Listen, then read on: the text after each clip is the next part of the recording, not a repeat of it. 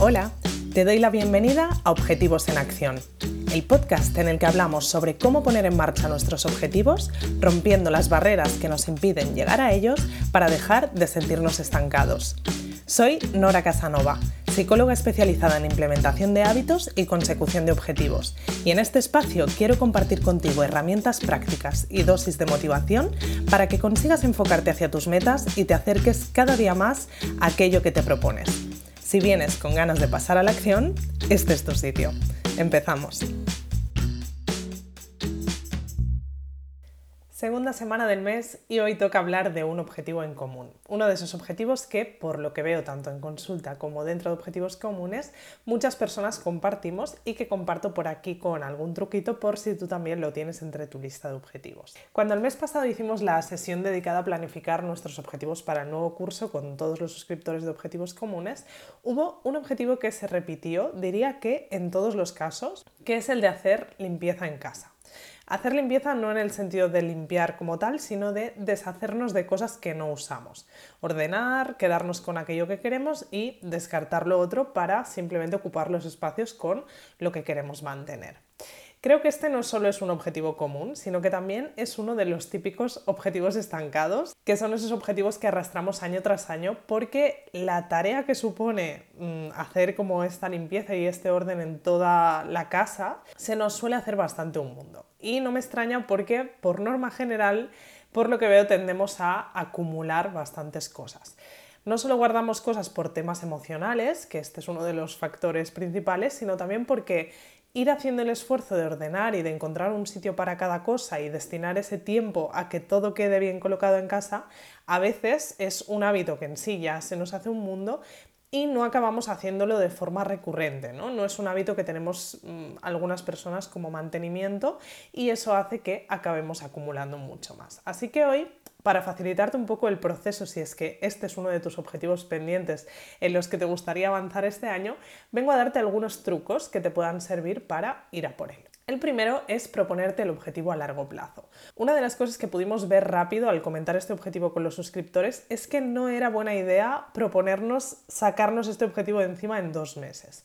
Porque la realidad es que el volumen de trabajo que suele haber cuando queremos hacer limpieza pues de toda la casa o, en el ambiente de trabajo, ¿no? de toda la oficina, pues puede ser un volumen de trabajo bastante grande y si queremos compaginar este objetivo con otros, no tiene sentido que lo pongamos como prioritario en el foco, ¿no? Tenemos que buscar la manera de complementarlo. Y una de las formas de hacerlo es espaciar el tiempo en el que vamos a conseguir este objetivo.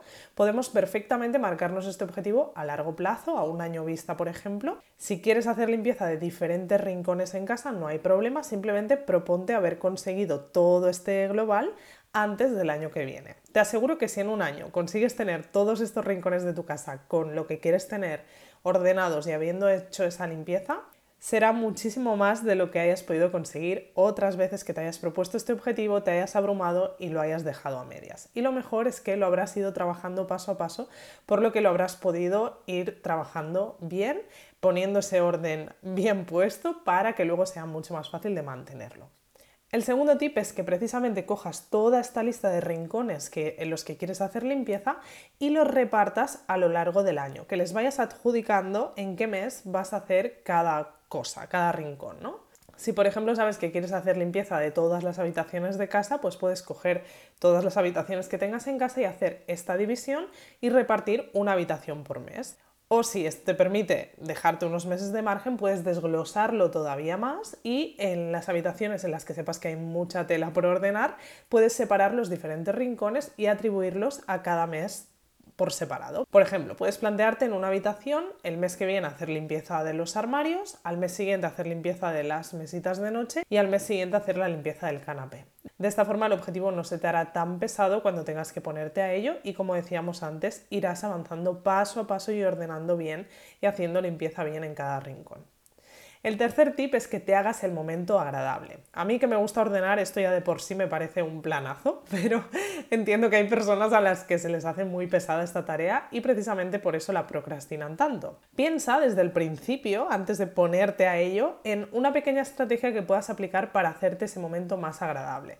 Por ejemplo, resérvate tu podcast favorito para estos ratos o anima a alguien de tu familia para hacer esta tarea juntos y así pues que se haga más entretenido. O montate un picoteo que te apetezca con música de fondo para ese momento en el que te vayas a poner a hacer limpieza. Vamos, en resumen, que te hagas ese momento lo más disfrutable que puedas. Y otra decisión que puedes tomar previamente, y aquí va el cuarto tip, es qué vas a hacer con esas cosas que decidas no guardar. Y es que una de las cosas que más nos frena a la hora de hacer limpieza es que nos sabe mal tirar según qué cosas que pueden estar en buen estado y que nadie pues las acabe aprovechando. Así que haz el ejercicio previo de decidir, por ejemplo, si vas a deshacerte de ropa ese mes, pues qué podrías hacer con esa ropa, ¿no? Busca dónde podrías donarla y así ya tienes ese siguiente paso programado con el que te será más fácil hacer el ejercicio de ponerte simplemente a hacer esta limpieza y además sacar esos productos que hayas decidido retirar de tu casa, porque muchas veces hacemos ese ejercicio de hacer la limpieza,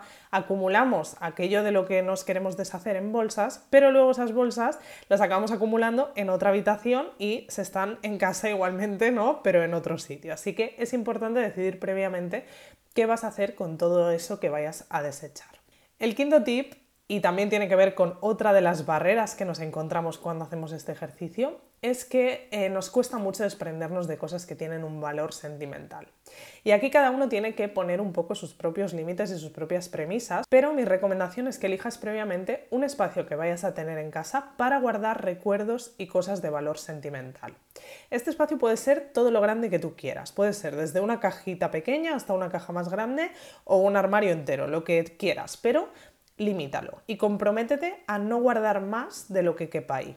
Una vez tengas decidido y empieces a hacer limpieza, todo lo que vayas encontrando que quieres guardar porque es de valor sentimental y lo decides guardar, pero a lo que no vayas a darle un uso más allá de eso, ve guardándolo en ese espacio que tendrás destinado para eso.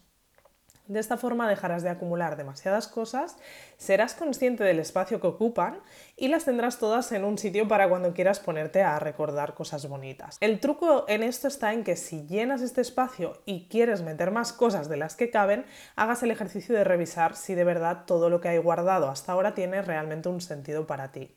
Como te decía, intenta comprometerte con no ampliar ese espacio que hayas decidido. Evidentemente es algo que siempre puedes revisar si hace falta, pero intenta hacer el ejercicio, porque muchas veces no nos desprendemos de cosas simplemente por ese apego que nos generan y tener ese ejercicio de forzarnos, entre comillas, a dejar ir, tampoco nos viene nada mal y seguramente nos ayudará a sacarnos un peso importante de encima.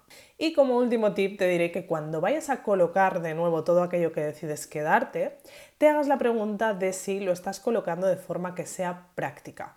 Para mí una de las claves del orden es la practicidad. Guardar las cosas de forma que sean fáciles de encontrar, que sepamos dónde está y dónde va cada cosa, y que sean accesibles. No es nada práctico tener filas de ropa que van hacia el fondo del armario a las que no vas a poder acceder fácilmente porque al final esa ropa pues, va a ser ropa que acabarás acumulando sin usar. O no es nada práctico tener un canapé con cosas que usas de vez en cuando si cada vez que tienes que coger una de ellas tienes que ponerte a rebuscar entre todo lo que tienes amontonado ahí. Así que hazte esa pregunta de si lo estás dejando todo colocado de forma práctica y te puede venir muy bien cuando hagas este ejercicio identificar si necesitas algún organizador o algún elemento que te ayude y te haga la vida más fácil a la hora de que quede todo bien colocado. Aprovecha cuando hagas esta limpieza para ir haciendo una lista de cosas que necesitarías comprar para tenerlo todo así más organizado y ya irás haciéndote con ellas poco a poco, pero al menos ya sabrás cómo vas a acabar organizando ese espacio. Y bueno, con estos seis tips espero que el momento de hacer limpieza se te haga, por un lado, más fácil y disfrutable y por otro lado, que te sea realmente útil. La idea de este ejercicio es que no tengas que hacerlo cada año si no quieres o que si lo haces, que sea simplemente porque creas un hábito de mantenimiento para mantenerlo más fácilmente y dejar de acumular tanto, ¿no? Si no, cada vez que hagas este ejercicio, pues seguramente te encontrarás con que has vuelto a acumular cosas, pero en cambio si lo vas manteniendo, pues te será mucho más fácil dejar de acumular. Y como ejercicio de la semana te propongo que te plantees en qué rincones de tu ambiente, pueden ser de casa o rincones del trabajo también, te iría bien hacer esta limpieza. Haz esa lista inicial para hacerte la idea del volumen de rincones que querrás ordenar o en los que querrás hacer limpieza y simplemente haz esa toma de conciencia y si te apetece proponértelo como objetivo de este año, pues haz también esta división de espacios por meses, atribuye cada uno de los espacios a un mes diferente del año y así ya tendrás tu plan de acción para ponerte a trabajar con este objetivo. Te dejo con esto y nos vemos en el próximo episodio. Gracias por escuchar este episodio de Objetivos en Acción. Si quieres seguir trabajando en tus objetivos y sobre todo ponerte en marcha con ellos, te espero en noracasanova.com donde podrás suscribirte a Objetivos Comunes, la comunidad en la que trabajar en tus metas como nunca lo has hecho antes. Nos vemos en el próximo episodio.